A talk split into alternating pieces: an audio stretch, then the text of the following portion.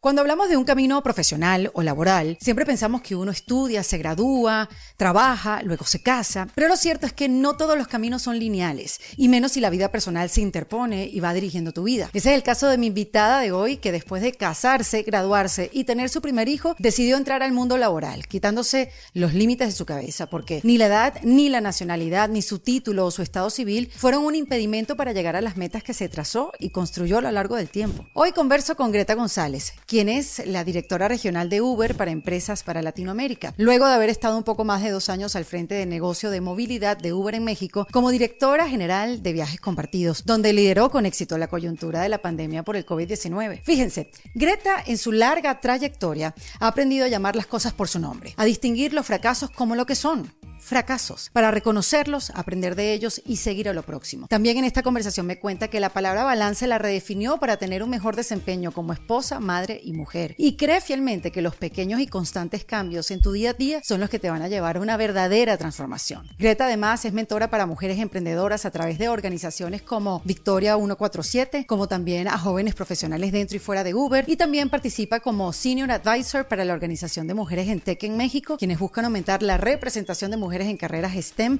y su participación en el ámbito profesional. Pues fíjense, hablamos de la diferencia entre tener un coach y los beneficios de tener mentoras o modelos a seguir para que nos guíen y nos inspiren a superar obstáculos porque una vez más hablamos de que hacer las cosas sola, sin ayuda, definitivamente es el camino más difícil. También hablamos de la importancia de crear comunidad entre mujeres para empujarnos y apoyarnos y no sentirnos sola. Y sobre todo hacer comunidad de manera organizada, con objetivos y una clara intención para traer mejores resultados para todas. ¿Cómo lograrlo? Pues aquí Greta nos cuenta. Hablando de comunidades, yo los quiero invitar a que se unan a la comunidad de Defensa Propia, donde nuestra intención de reinventarnos es seria y clara. En endefensapropia.com, en el botón de comunidad, vas a tener toda la información a cómo unirte y a disfrutar de todos estos encuentros online con nuestras invitadas, donde profundizamos sobre temas y herramientas que nos ayudan a conocernos mejor para cambiar lo que no nos gusta. Además, vas a tener acceso a eventos, videos y códigos de descuento, entre otras cosas. Recuerda que es en, en defensapropia.com. Ahora sí los dejo con Greta González, quien nos invita a que en nuestro proceso de planificar y cumplir los pasos correctos para llegar a nuestras metas, no perdamos la capacidad de soñar.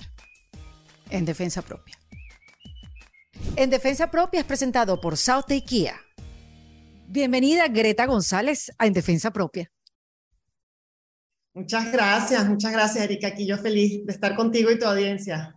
Bueno, o sea, imagínate que te agarro además viajando. Gracias por el tiempo para, para este episodio, porque sé que no paras. Y bueno, ya después de pandemia, ya como que el ritmo se volvió a retomar. ¿Tú crees que de la misma velocidad, Greta, o un poquito más rápido? Yo creo que, bueno, yo, yo siento que estamos gradualmente ascendiendo y, y bueno, con varias cosas que, reflexiones que nos hemos tomado también en el tiempo estos dos años de, de, hacer las cosas de manera eficiente y con más equilibrio y, y, y con un balance diferente a previo al, al, periodo de COVID, diría yo. Por lo menos eso como lo estoy viendo yo en, en, mi, en mi mundo personal. Qué bueno, porque entonces quiere decir que sí, aprendimos algo, porque yo siento que ahora como que las cosas van, o sea, al contrario de lo que había pensado, de que no, ahorita todos nos vamos a tomar nuestro tiempo, lo importante es la pausa, el home office, compartir tu vida con el trabajo, unirlos y tú sabes, tener una vida mejor, yo no sé, o sea, claro que depende de cada quien de implementar lo aprendido, pero siento que va todo como mucho más rápido. Bueno, yo creo que hay un poquito de esta necesidad de recuperar lo perdido, esta sensación de, de siempre perseguir lo que, lo que sentimos que perdimos, pero pero bueno, yo, yo pienso que el mejor consejo que podemos tomar es, vamos a tomárnoslo poco a poco, que sabemos que la vida nos, nos entrega a veces sorpresas de las que no, nos, no podemos controlar y mejor tomar control sobre las cosas que sí podemos. Y eso sí. es una, es la salud, el equilibrio, el equilibrio en el trabajo. Eh, y, y bueno, y saber que sí, el mundo está como acelerado, pero uno tiene que tomarse sus cosas con calma. Bueno, ahora que dices equilibrio, tú sabes que yo eh, he estado en empresas, eh, colaborando con empresas donde a veces me dicen que evite la palabra balance. Como que, mira, Erika, evita decir esa palabra, no vaya a ser que... y, sí, me llamó la atención porque, bueno, me imagino que, que, que la palabra balance, no sé si es que hay que eliminarla del, del nuestro vocabulario o o que nos hagamos la idea de que no existe o que vivamos con lo que podamos hacer. ¿Cómo lo llevas tú, Greta, llevando tantos años en el mundo corporativo y esa palabra balance, porque además, bueno, mentora de mujeres y que siempre como muy consciente del el trabajo que hay que hacer para las generaciones que vienen? Este, ¿Qué piensas tú de esa palabra? Sí, esa palabra, la palabra es muy poderosa, Erika, y estoy de acuerdo, entiendo de, dónde viene la, esta idea de que no hay que usar la palabra balance. Porque es que la interpretación de lo que significa balance está a veces em, mal dirigida. ¿Y a qué me refiero? Es, no es que uno tenga balance en todo momento.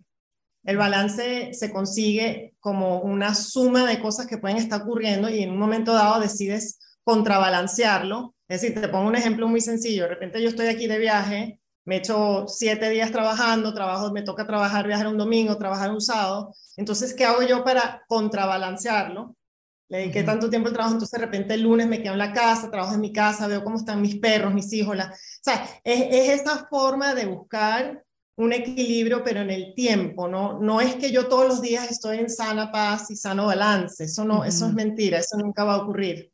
Y, y, es mucho lo que yo le, yo le digo a, a, la, a las mujeres y a todos los, los muchachos con, con, los que yo trabajo, es, bueno, ¿cómo consigues el equilibrio? Bueno, pero es que el, el equilibrio no es en el día a día, es, es, un balance que tú tienes que ir armando donde tú sientes que eh, no vas a los extremos, ¿no? ¿no? No estás sobrecargada de trabajo y si estás sobrecargada de trabajo, pues algún día tienes que tomarte un tiempo, tomarte bien tus vacaciones y así.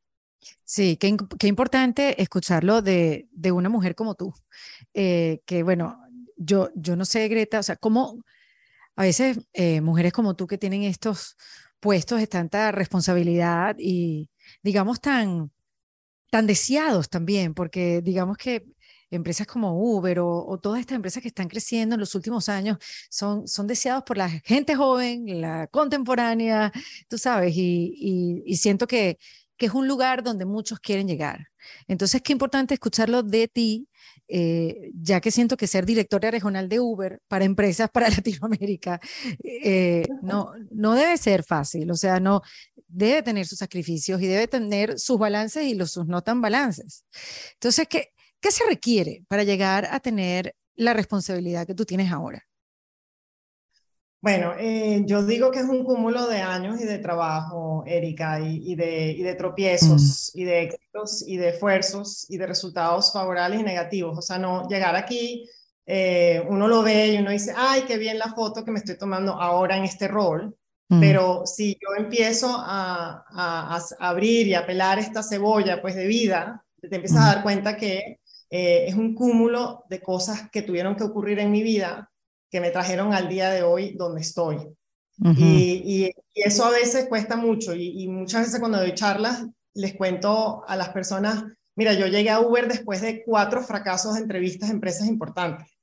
Y yo los llamo fracasos porque es importante saber Claro, yo fui con toda intención de lograr esa entrevista y cuando uno llega a una empresa como Uber, no es que llegué, ay, tan, tan, mira, fue facilito, llegué aquí. No, este, fue buscando empresas de tecnología, entrevistándome, perfeccionando la entrevista, perfeccionando cómo iba yo a ser exitosa en, en, poder ser contratada y mm. hasta que lo logré. Entonces, llegar a una posición como esta es un suceso de esfuerzos, outcomes, o sea, no sé, eh, cosas que te ocurren de manera favorable, cosas que no son tan favorables, tienes que cambiar el camino, tomar distintas, tienes que tomar decisiones y llegarle por distintas vías y, a la larga, pues, tú, si tú tienes un trazado, una, una visión de ti, tienes trazado un horizonte, eh, la vida te tira cosas en el camino y tú tienes que tener la flexibilidad para saber que ese es tu norte pero bueno, me toca un desvío hoy y ahora me voy por acá y mañana me voy por allá y al final llego. Es, es, una construcción, es como llegar a la cima de algo, no, no lo haces de la noche a la mañana, ¿no? Claro, y no lo haces de manera lineal también, me imagino que es lo que te refieres. No es lineal, no es lineal y tienes que ir equipado y te vas dando cuenta que no es suficiente el, equipa el equipamiento que llevas o llevas de más equipamiento, te tienes que aligerar un poco el peso. Es, es algo que se va elaborando y desarrollando con muchos años. Mm. ¿Cuántos años de carrera eh, profesional tienes tú, Greta? Ya creo que tengo acumulado como 24 años de carrera, 25 casi. Sí, bueno, para, para tener una visión clara de, de, de los años y que sin duda no es un día para otro. O sea, eso, si, eso, si hay alguien que lo piensa así, pues bueno, creo que es alguien muy, muy joven y que todavía le falta caminar mucho. Pero eh, cuando dice fracasos me llamó la atención porque tú sabes que ahora la palabra fracaso es como el, no, yo, yo sé que tienes hijos, pero yo aquí en mi hijo ha jugado fútbol toda la vida en Miami, ¿no? Donde tiene una comunidad latina alrededor. Y siempre me llamó la atención que cada vez que la ponen, siempre es good idea, good idea, muy buena idea, lo hiciste muy bien cuando de verdad lo hicieron súper mal, pero hay como que, eh, hay como esa manera de, no, no, no, no, no, no, no lo hiciste mal, mi amor, tú lo hiciste bien. Sugar eh, ah, bueno, exactamente. Entonces me, me llama la atención que no le pongas ese sugar coat a esos momentos que llaman fracaso, porque eh, hay como una tendencia a, decir, bueno, no es fracaso, es aprendizaje, no es fracaso, es que la vida te llevó a aprender. Entonces me gustaría saber por qué lo llamas así tan tajantemente fracaso. Porque precisamente si uno, si uno no reconoce lo que uno tiene enfrente, no sabes cómo darle solución o cuál va a ser la resolución, no sabes incluso mirar atrás y decir, superé esa situación. y, y, y yo, pues yo creo que con los años algo aprendí también es llamar las cosas por, por su nombre. Y cuando uno tiene, y fracaso no es necesariamente un gran fracaso, como tampoco éxito es, ah, es que ella es exitosa, no, es, que, es que son cúmulos de momentos y días y ocasiones y decisiones que te llevan o bien a un fracaso, y fracaso es la descripción de no lograste tus expectativas, ¿no? Fue contrario a lo que esperabas, y éxito es lograste tus expectativas o fue superior a lo que esperabas. O sea, eso básicamente es así de sencillo. Pero si yo soy capaz de decir, mira, la verdad es que la fracasé, o sea, me fue mal. Yo iba con una intención de que me entrevistaran y de que quedara en el rol, no quedé, fue un fracaso. Eh, ¿Qué pasa? Que al, al, día siguiente digo, bueno, esto fue un fracaso, ¿cómo hago? ¿Cuáles son las cosas que yo necesito para construir sobre esto, para yo poder acertar mejor la próxima vez? Si yo no lo llamo como lo tengo que llamar, yo no hago ni ejecuto lo que tengo que ejecutar para superar ese, esa situación.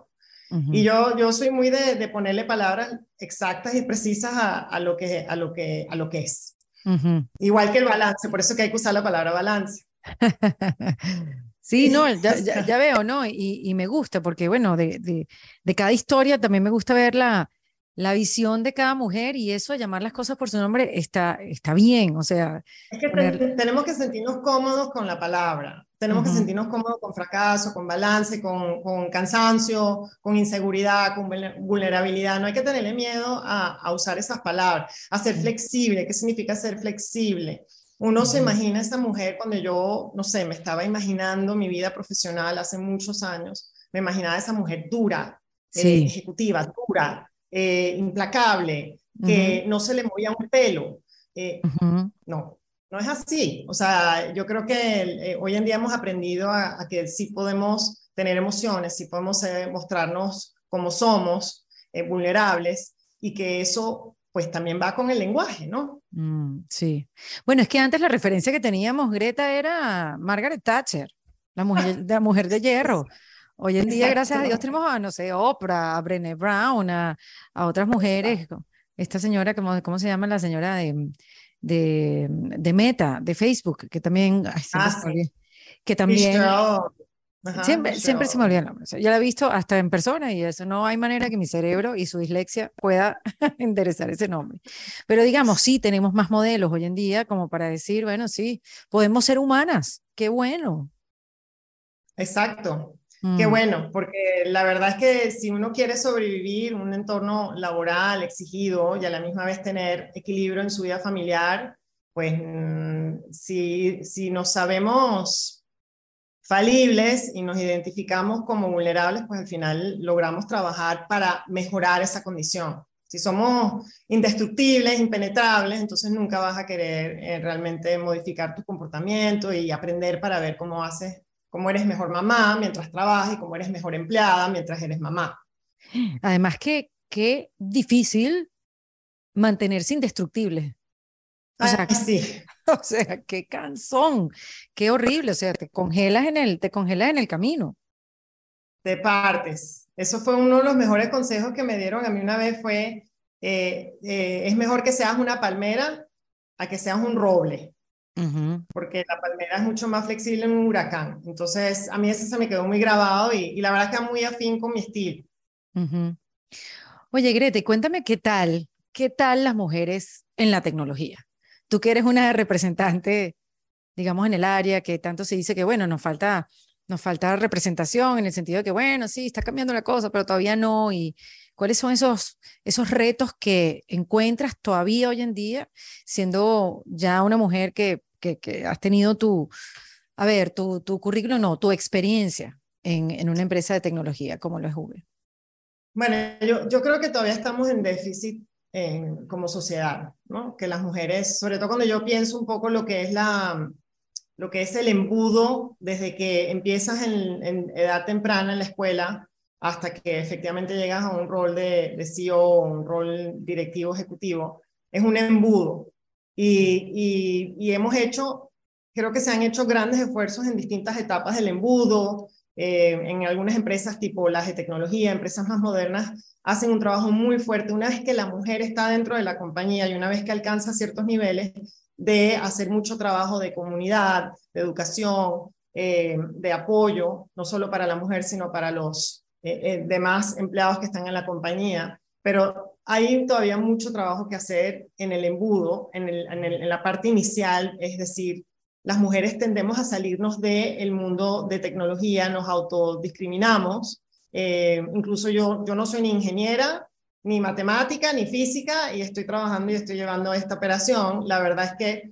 ¿Qué eh, eres? No nos, yo soy graduada de Relaciones Industriales con maestría en Administración y y no nos damos cuenta que también hay muchos roles muy bonitos dentro del mundo de tecnología que no tienes que ser ingeniera, ni física, ni matemática, ¿no? Entonces, esa es una, esos son como grandes mitos que hay alrededor del tema. Ahora bien, eh, lo, hablando un poco del inicio este, de este embudo, es que las niñas tendemos a, em, las escuelas tendemos a segregar un poco la idea de que las niñas no estaban aptas para las matemáticas, las físicas y eso. Eso creo que ha ido cambiando. Los profesores cada vez son profesores mucho más jóvenes y más bajo, el entendido de que la mujer tiene que tener eh, los mismos derechos.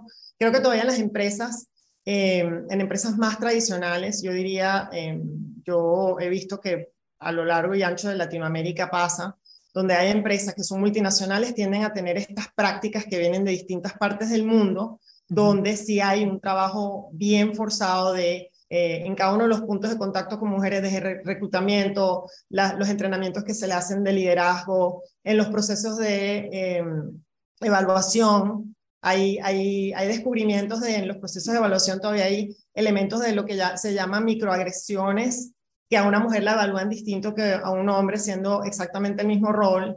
A la mujer le ponen más contenidos emotivos que al hombre, los, hombres lo evalúan más objetivamente. Y esto ya está súper estudiado. Entonces, hay las compañías, las compañías, lo que estamos haciendo, compañías como la que estoy yo, pues sí buscamos educar, educar muy bien a todo, todo, o sea, por igual, hombres y mujeres, y a todos por igual, se, tenemos, yo lidero la, la, organización para empleados de mujeres, em, se llama Mujeres en Uber para Latinoamérica, y aquí tratamos de crear comunidad.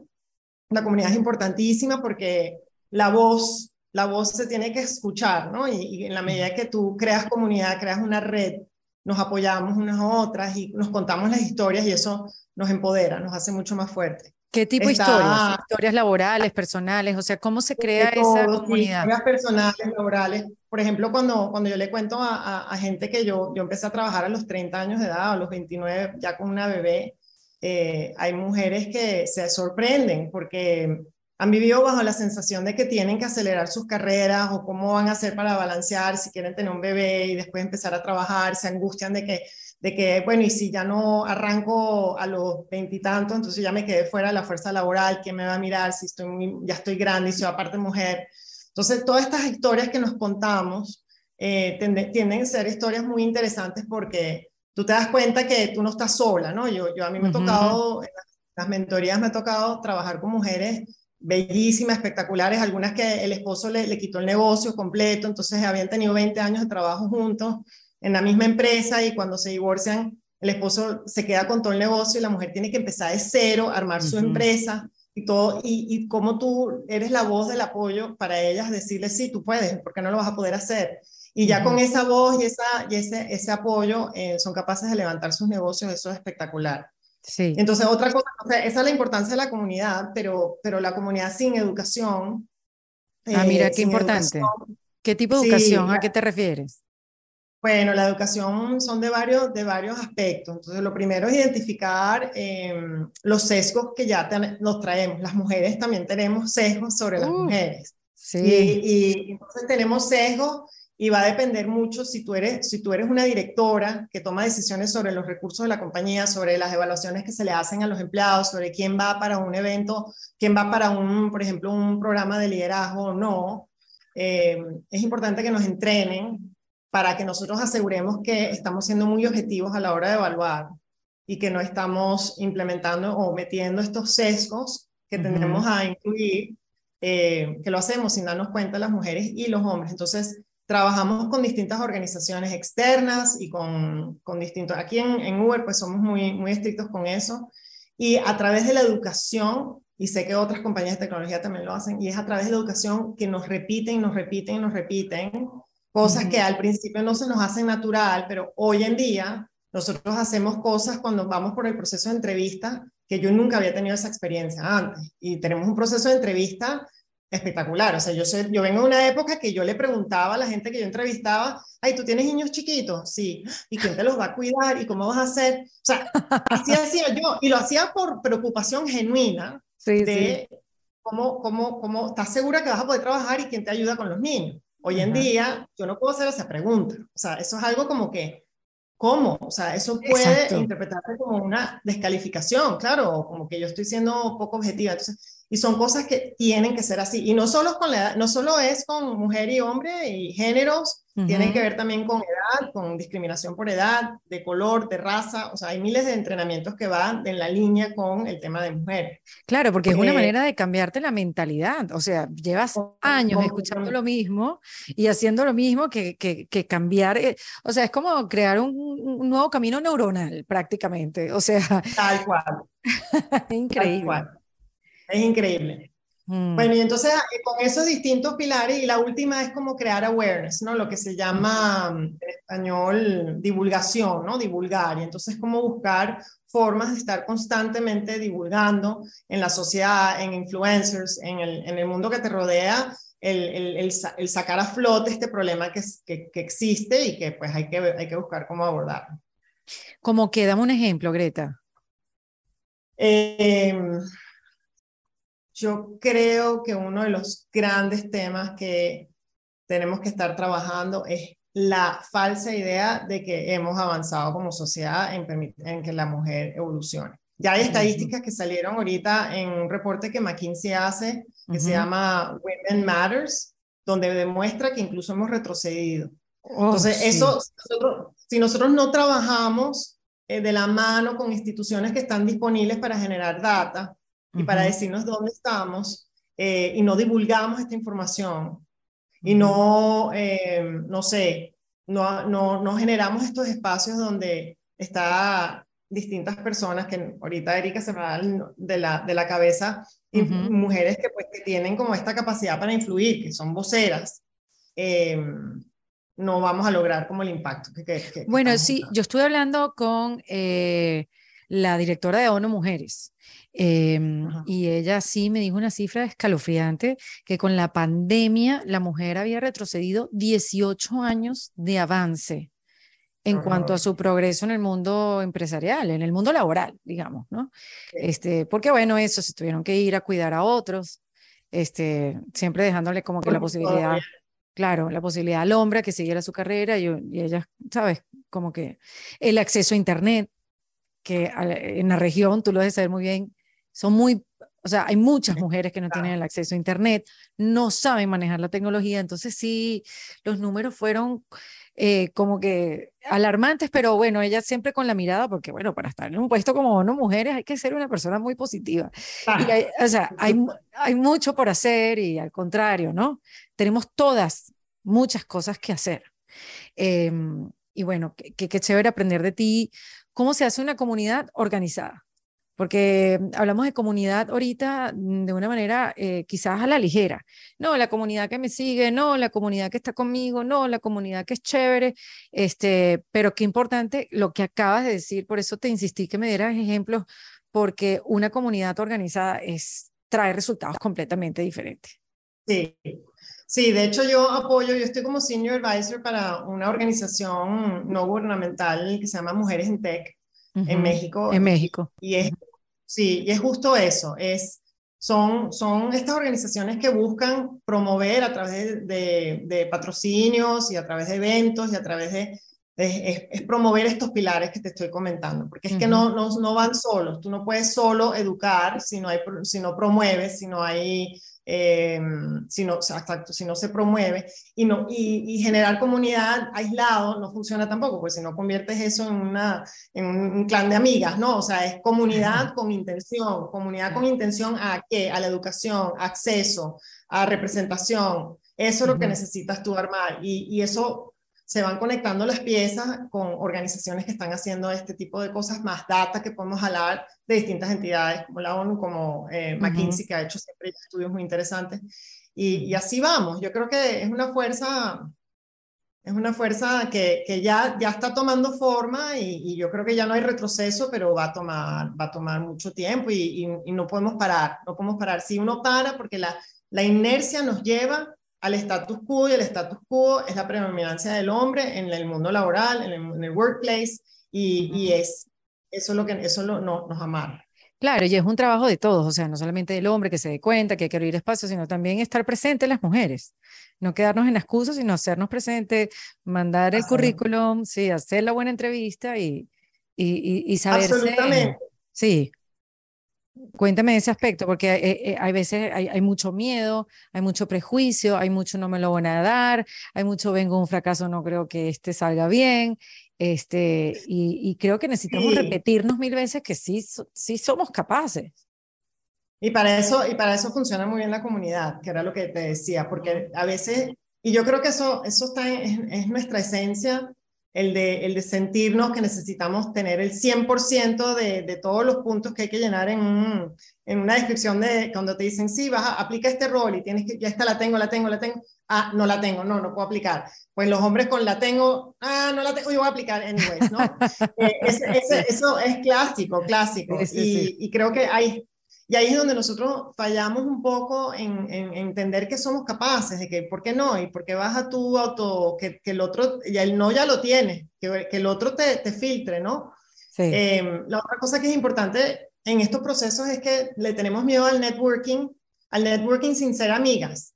Y, y las mujeres tendemos a, a, a, crear vínculos de larga duración, muy profundos, Mientras que una de las cosas que en, estoy generalizando porque pues requiere para, para efectos de la conversación es que los hombres tienden a hacer networking mucho más superfluo, pero es el networking que les apoya, los ayuda para conseguir un contacto dos años y medio después que nunca lo han visto, pero hablan, sí, mi pana, sí, por supuesto. También las mujeres, no, es que yo tengo siglos que no hablo con ella y que va a pensar, pues no, tenemos que romper esas barreras, no pasa nada. Sí, es tal cual así, Greta, tal cual. no pasa nada. Qué bárbara. Oye, y, y, esa parte, esa parte tuya que a tantas mujeres le llama la atención y que me imagino a muchas otras que te están escuchando o que te escucharon decir que tú empezaste a trabajar a los 30 años y hiciste las cosas al revés. Un poquito así, que el orden de los factores no altera el producto. ¿Cómo, cómo fue esa, esa, esa historia que te casaste, tuviste una hija y después empezaste a trabajar cuando normalmente es lo contrario? Hago esta pausa en esta conversación para hablarte de las ventajas del nuevo Kia EV6. Primero que nada, es un concepto automóvil innovador, es práctico para el día a día y, lo más importante, es eléctrico. Tú sabes que los carros con funcionamiento eléctrico se han vuelto muy populares en los últimos años en todas partes del mundo, ya que ofrecen grandes beneficios para el medio ambiente y también para el propio conductor. Así que si estás pensando en cambiar tu carro o comprar uno por primera vez, yo estoy segura que el Kia EV6 con funcionamiento 100% eléctrico será tu mejor opción. Por eso, te invito a que pases por South Day Kia, donde te va a asesorar un equipo especializado para contestar todas tus dudas y para acompañarte durante todo el proceso para que no te sientas sola. Por eso y mucho más, South Day Kia es tu mejor opción. También te invito a que pases por su página web, southdaykia.com. Normalmente lo contrario. Bueno, mira, yo eh, no tuve, tuve la fortuna, digamos, de no haber tenido que trabajar durante mi edad de juventud Eh, empecé estudiando medicina, pues había un paro en la central, entonces al final no, no entré cuando quise. Después hice dos años y cacho de, de, de medicina, me, me, retiré. Al final ya llevaba casi cuatro años y todavía no he empezado una carrera. Eh, entonces entré en relaciones industriales en la católica, me la eché completico así mis cinco años, dije, no, ya no hay vuelta atrás.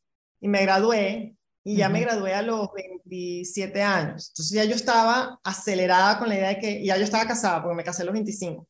Eh, y ya yo estaba como que, ¿sabes? Yo, yo llevaba este relojito de que yo tenía que, ya, casé 25, bebé, eh, posgrado, universidad, iba marcando todo, pero el trabajo no, me, no entraba en ningún lado, porque eh, me había graduado ya estaba casada, me gradué y después me fui a hacer una maestría porque mi ex esposo en ese momento se fue a hacer una maestría, lo acompaño, me hago yo mi maestría y ahí digo, no, yo creo que ya tengo 29, yo tengo que tener un bebé. Entonces como que yo iba checking the boxes y después me doy cuenta a los 29 que estoy yo así en un kinder con mi hija chiquita y yo estoy así, yo, yo, tengo una maestría, yo tengo posgrado, tengo todo, ya, necesito trabajar. y, y, llega una mujer fascinante que les tengo muchísimo cariño a mis primeras dos jefas. Em, y llegué y me, la veo así súper ejecutiva con el, con el celular, los celulares en esa época y el todo, y el maletín y la cosa y los, y los dos niños. Yo decía, no puede ser, yo quiero ser como ella. eso es lo que yo quiero. porque yo no puedo hacer eso. Eh, y bueno, platicando con ella, me, me, me, dijo, ay, seguro hay algo que, que tú puedes hacer acá en el call center que ellas, ellas llevaban. Eh, bueno, y así fue como empezó mi, mi vida profesional. Y, y mucho, fíjate, eh, hoy en día fue, o sea, mucho fue la admiración por dos mujeres que, que, eran mamás, eran esposas, tenían su negocio propio espectacular y, gran admiración porque yo siempre decía, ellas son role models, ellas son eh, modelos a seguir y yo, eso es lo que yo quiero, ¿no? Eso es lo, esa es otra, otro consejo que yo puedo dar, es, oye, búsquense un, alguien a modelar. Y en ese momento yo incluso no sabía cómo lo lograban. Yo tenía dos una niña y yo decía, no entiendo cómo lo están haciendo, yo no lo logro hacer. Pero bueno, eh, fue, fue, así fue mis inicios. Y en un momento dado eh, me empiezo a dar cuenta que tengo que ir como fast tracking, porque pues sí, yo estaba trabajando con mucha gente que era más joven que yo. Claro. Y, y yo no me veía en la capacidad de quedarme en una misma posición durante muchísimo tiempo, porque si no, no iba a lograr como que llegar a los niveles que yo me sentía que ya yo podía, porque ya yo tenía un nivel de y no tenía la experiencia, digamos, del día a día, pero ya yo tenía cierta madurez que me permitía llegar más rápido a otras posiciones.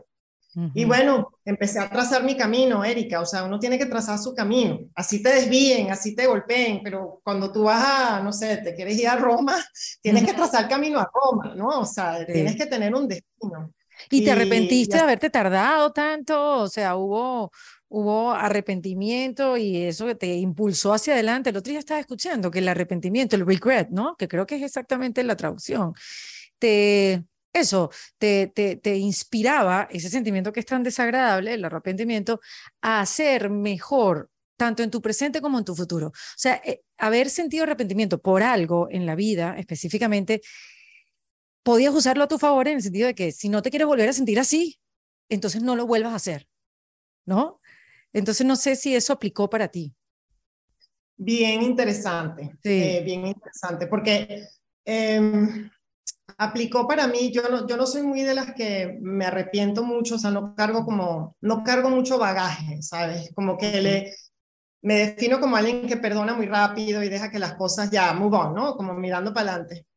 Pero em, donde sí empecé a sentir un poco eso, no, no fue tanto, es que no fue tanto regret, pero la, una fuerza que me salió sí vino cuando yo, cuando yo me divorcio, yo me divorcio y yo estoy trabajando y pues obviamente eso fue una época difícil, ya yo tenía dos niños chiquitos y, y lo que yo sí me dije, me juré que yo no iba a dejar de hacer más nunca era dejar de trabajar, porque gracias al trabajo yo podía haber logrado la independencia que yo necesitaba en ese momento, que era justamente sentirme independiente, sentirme que yo sí podía, que yo podía avanzar, no importa cuáles fueran las condiciones del divorcio, yo necesitaba sentirme que yo era independiente. Entonces, en, cuando tú dices eso, digo, oye, más que, más que regret, es, esa fuerza interior que sale, que te, te, pone en el camino y te dices, no, a ver, ya para atrás ni para coger impulso, yo lo que voy es para adelante y quítense que ahí voy, porque yo sé que este va a ser sustento mío, de mis hijos y de lo que yo tengo que proteger en este momento. Y así fue. Eso fue parte de lo que también impulsó. Y, y después, Erika, pues me, me, voy de Venezuela hace 15 años eh, y a los casi 40 empiezo otra vez de cero. ¿Cómo? o sea, o sea, te fuiste de Venezuela sin trabajo. ¿A dónde te fuiste? Yo me fui de Venezuela porque mi, mi esposo actual eh, consiguió trabajo aquí. Nosotros, nosotros, trabajamos en las telecomunicaciones en esa época y pues se nacionalizaron las telecomunicaciones en el 2007. Los dos trabajamos en, en, en la misma compañía y dijimos, mira, ya, o sea, yo queremos trabajar, queremos hacer carrera corporativa y mi esposo consiguió trabajo aquí en, en México y, y, bueno, me vine sin trabajo, pero yo sabía que yo sabía escribir, leer y ya yo había hecho algo. Lo hiciste una vez, lo hace dos veces.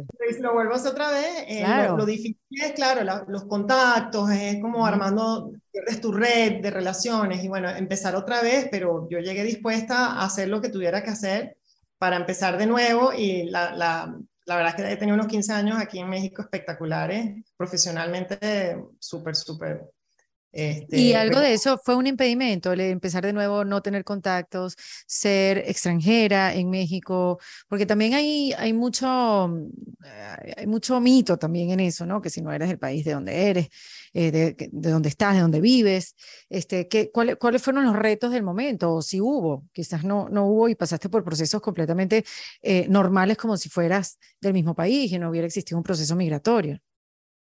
Mira, tuve, la verdad es que tuve al principio un poco de, de angustia de que eso hubiera sido un problema, pero eh, a través de mis redes empecé a buscar a quién conocía, a quién tenía contactos en México. Es cuestión de paciencia, de hablar con mucha gente, eh, darse a conocer, saber qué, qué, estás haciendo, dónde estás, a qué estás dispuesta a hacer. Y así logré conseguir eh, uno de los primeros trabajos aquí en México que fue muy bueno. Eh, pero efectivamente yo sí creo que a ver, Erika, yo sé cuáles son mis deficiencias. Yo no soy mexicana, uh -huh. eh, tenía ya 40 años, pero yo esas no me las pongo, yo no las pongo como, o sea, yo no entro claro. a una situación pensando, ay, es que soy mujer, soy, no soy venezolana y además tengo 40 años. No, claro. porque voy a fracasar, seguro, ¿no? Uh -huh. O sea, le tengo que entrar con qué voy a aportar yo a la mesa. Y, y, te, y, tengo entrevistas que no tienen nada que ver con México ni nada, entrevistas donde he ido a, a presentarme donde me han preguntado, ajá, ¿y, ¿y cómo manejaría esta situación en un mundo que está lleno de hombres? Y yo traigo más perspectiva a la mesa, o sea, traigo otra perspectiva. Pero a mí esas cosas no me, no me, no me dejo afectar por eso, porque si las buscas, las vas a encontrar. Uf, si claro. Tú, si tú buscas barreras, fricciones, las vas a encontrar seguro. Sí. Entonces yo le entro a lo que yo quiero sacarle a, a esta oportunidad y, y voy por eso. ¿Y cuáles son esas herramientas, Greta, que usas para mantenerte actualizada en ese periodo de tiempo que pasaste? Porque, bueno, estás en las telecomunicaciones, que es un ambiente que, o sea, es, es, va cambiando todo muy rápido y hoy en día más. Eh, sí. ¿cómo, ¿Cómo uno se mantiene? Yo estoy pensando en la mujer que acaba de tener, o sea, estoy pensando que nos está escuchando, una mujer que acaba de tener un hijo, que se fue del mundo laboral y que le angustia que está perdiendo tiempo eh, eh, o años no está perdiendo tiempo porque lo está ganando criando a su hijo, por favor, eh, sino más bien que está, eh, se, está, se está pasando un tiempo donde no se está actualizando su conocimiento. Sí.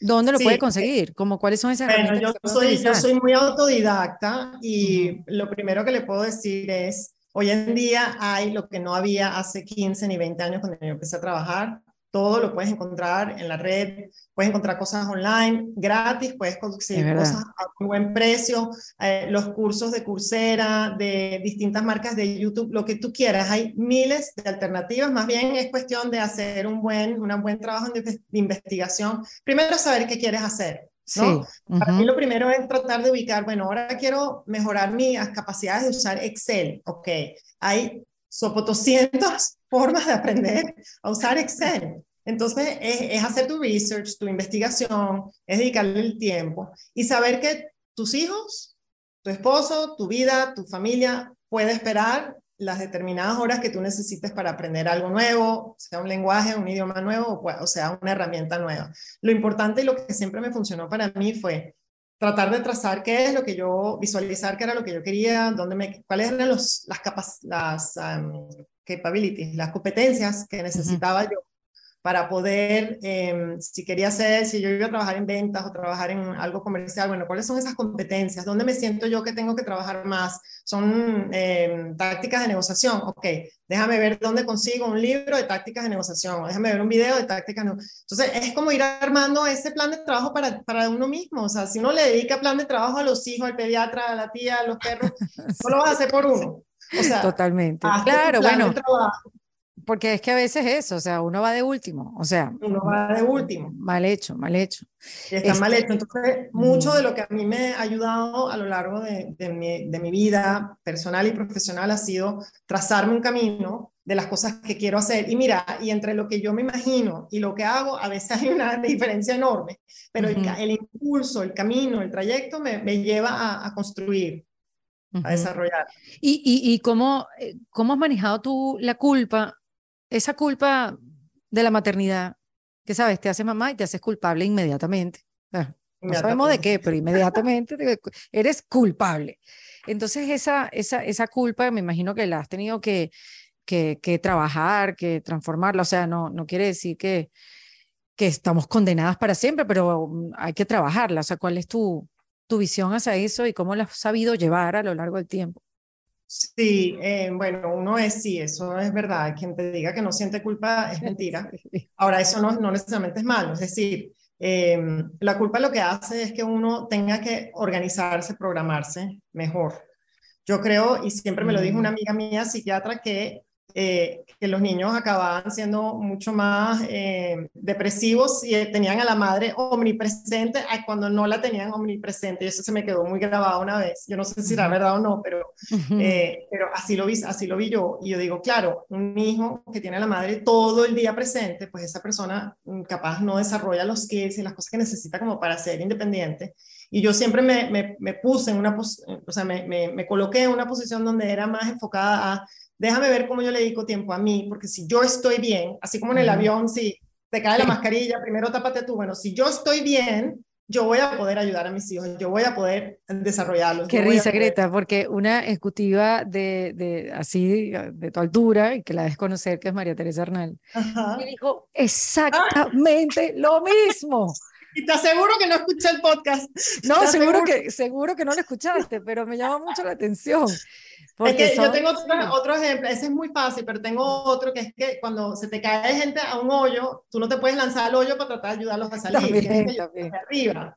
Claro. Entonces es, la misma, es el concepto de tú tienes que estar bien, si tú vas a hacer sustento, si tú vas a ser ese armazón que quieres ser y está bien, eh, es importante hacerlo.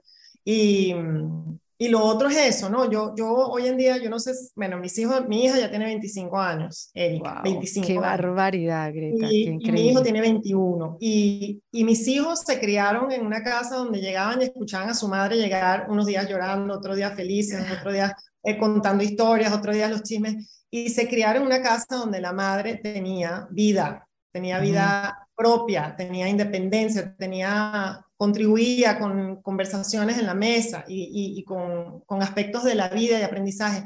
Y yo creo que no hay nada más valioso que eso. Y si uno está todo el día en la casa con un niño, uno no le va a contribuir jamás eso. Bueno, o como cada quien la lleve. Yo siento que la maternidad cada quien la diseña como, como puede y como quiere. Pues creo que es una combinación de las dos. Pues sí, sí, lo que quiero decir ahí es que no, o sea, la omnipresencia, pues, porque al final si no, si quieres estar en la casa, fine, pero no, es un tema de lo que tú quieras desarrollar, pero no es la sensación de déjame estar todo el día por el tema de la culpa, no. Claro, porque hablábamos de la culpa. Ahora, eh, Greta, tú sabes que yo me hago una pregunta hace mucho tiempo, eh, pero que curiosamente no se la había hecho a mis invitadas y me pareció como que, ¿por qué yo no les hago esta pregunta a ellas? A ver qué, qué, qué, qué me pueden responder. Porque bueno, yo hablaba un poquito de que, o lo que me he dado cuenta a lo largo de este todo este tiempo, que uno no, uno no es lo que hace. Lo que pasa es que yo antes pensaba que uno era lo que hacía y me sentía yo muy bien con lo que hacía. Pero a la hora de que no estaba haciendo lo, lo que hacía, entonces me pregunté, ¿quién soy? Parece un trabalengua y parece un chiste, pero no es. Si eres lo que haces y no haces lo que eres, entonces, ¿quién eres?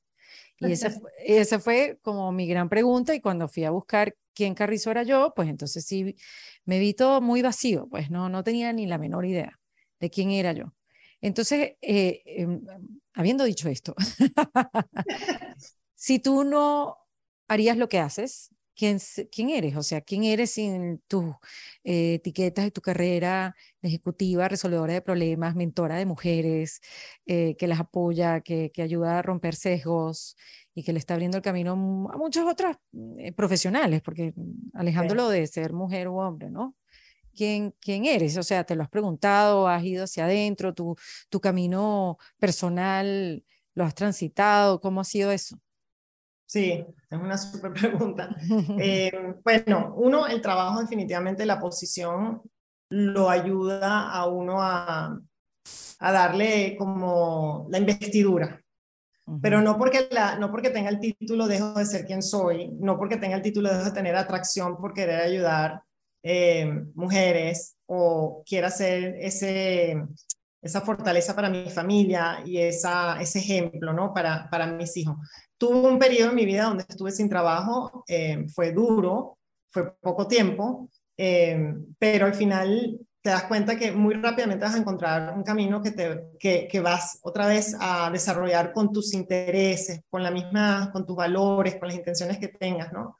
Eh, no me imagino ahorita sin trabajo yo, no me imagino, porque el trabajo es, que, es lo que me permite justo tener un espacio donde puedo resolver problemas constantes y puedo aportar y puedo apoyar y, y puedo como drenar mucho de lo que siento que puedo aportar en, en, un mundo donde ya en mi casa ni siquiera me, me necesitan tanto, porque ya mis hijos ya ni están en la casa, ¿no? Ya, ya, ni siquiera ya me volteo a la casa y no, ya no hay ni tiempo.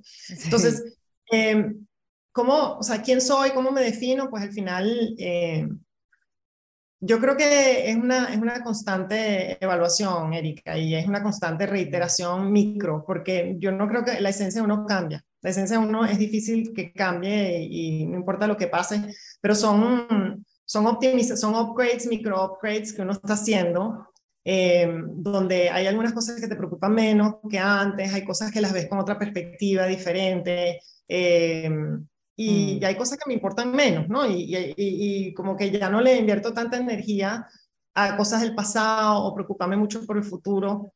Eh, trato de, de, invertir mucho tiempo en mi salud física, ya a la edad que tengo ya no está así tan fácil, pues uno tiene que cuidarse, entonces dedico mucho tiempo a mi salud física, a mi salud mental, a dormir bien, a tratar de comer menos, pero no lo logro.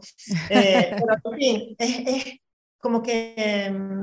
Es un, es micro, es un microajustes que tengo que estar haciendo. Hay un día, hay una época que estoy Brené Brown lover, ¿no? Y, y, hay épocas donde ya, ya me sirvió, ya me satisfice. Ahora voy con entender un poquito más qué significa la meditación. Entonces es tratar de introspección más, no sé, desde otro ángulo y otras cosas. Entonces es como que estoy siempre explorando para ver eh, qué, qué, se pega, qué no se pega. Hasta ahorita el ejercicio diario se me pegó por fin, fue uno de los resultados de COVID, bueno. pero hay otras cosas que no pegan y sigo, sigo iterando.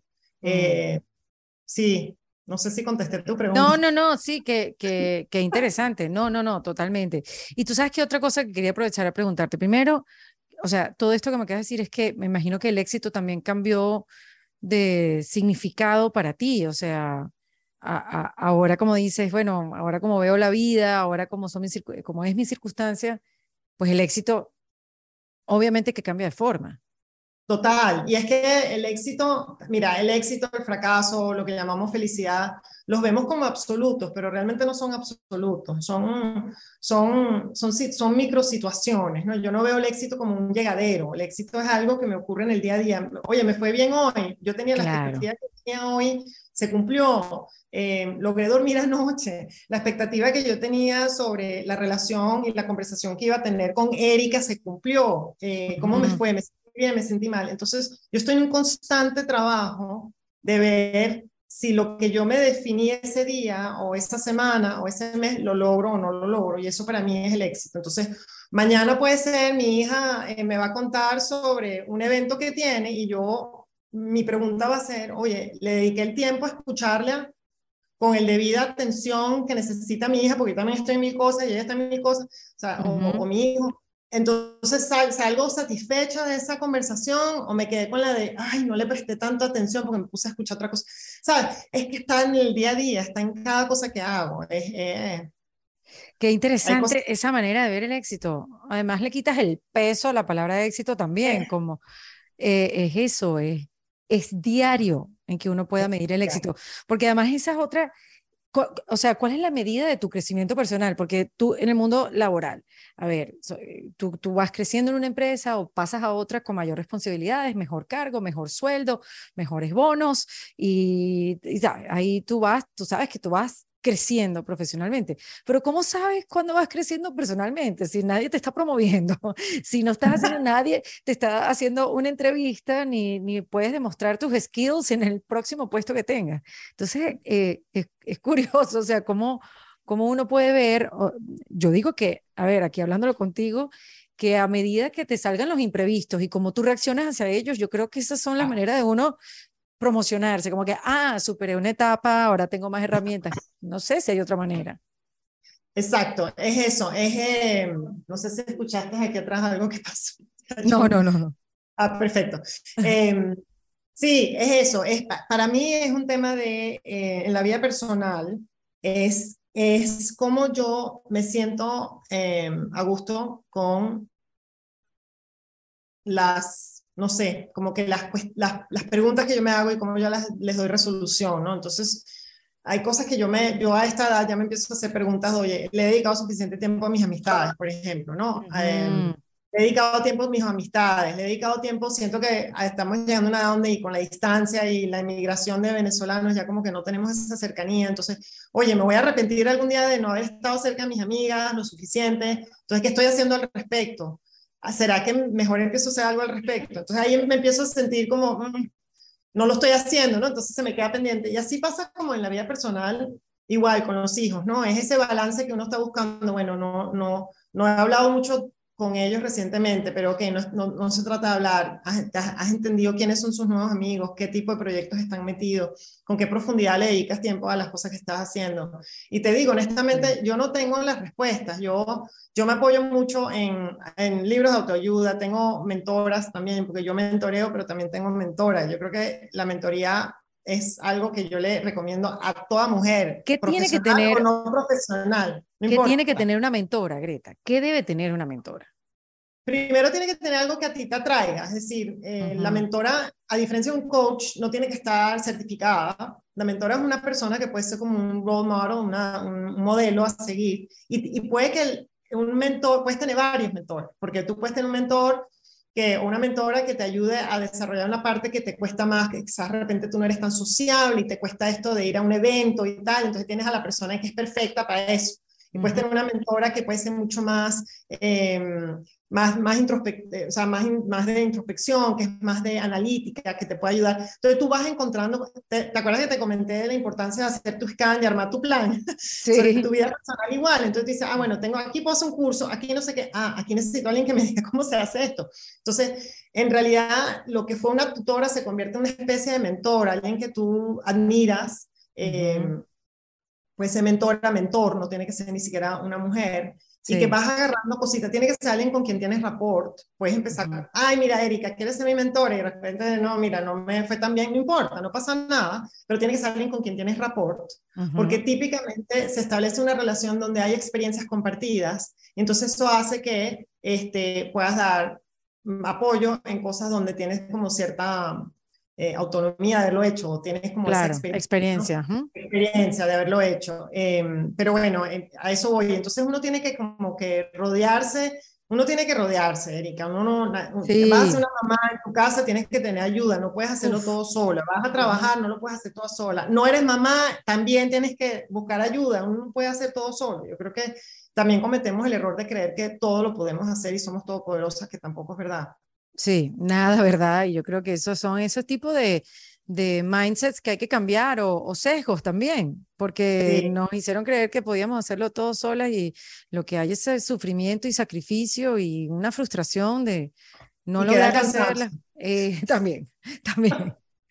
Mira, Greta, ¿cómo te llevas tú con la palabra reinvención?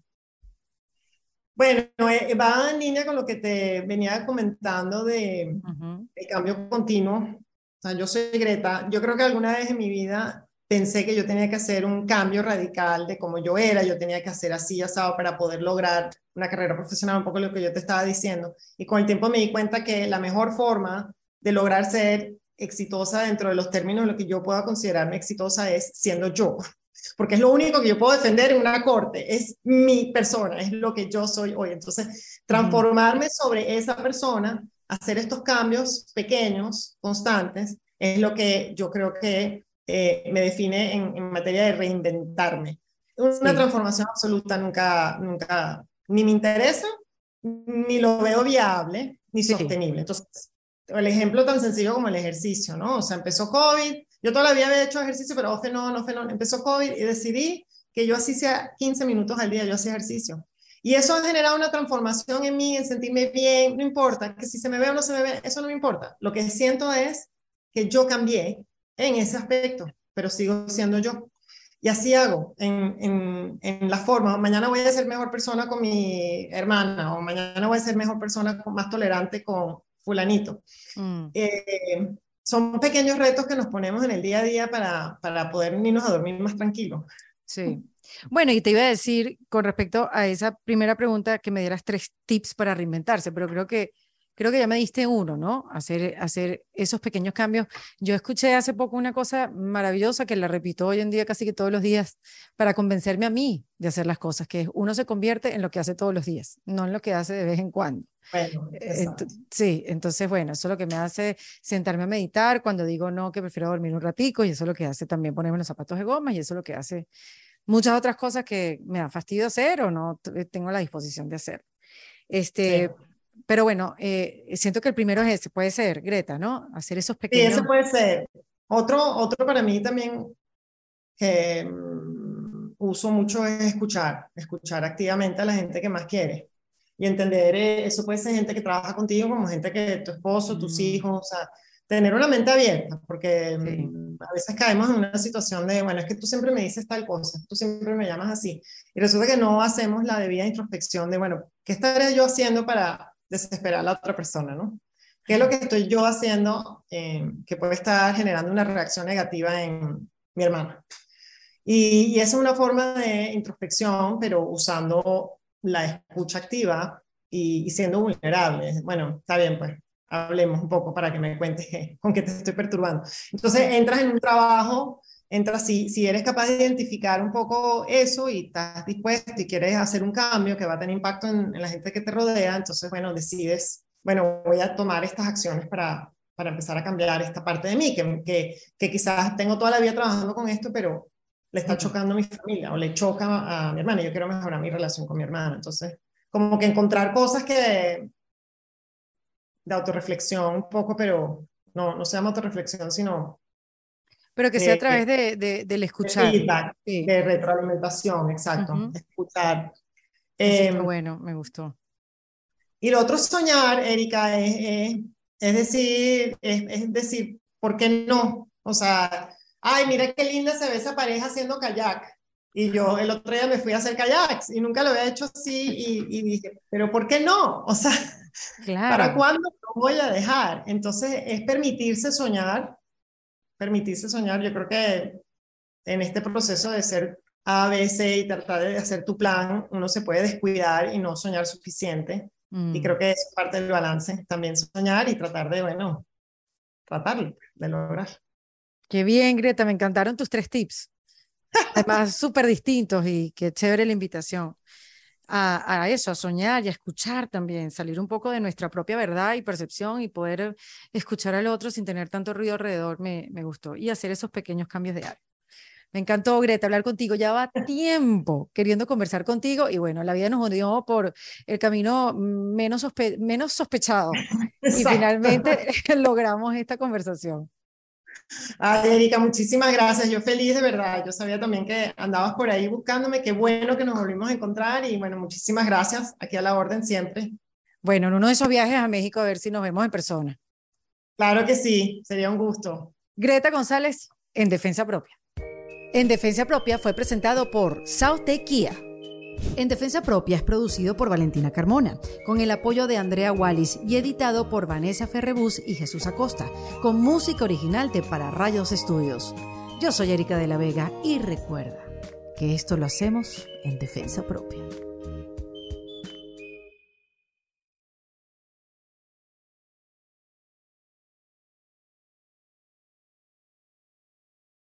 ¿Estás listo para convertir tus mejores ideas en un negocio en línea exitoso? Te presentamos Shopify.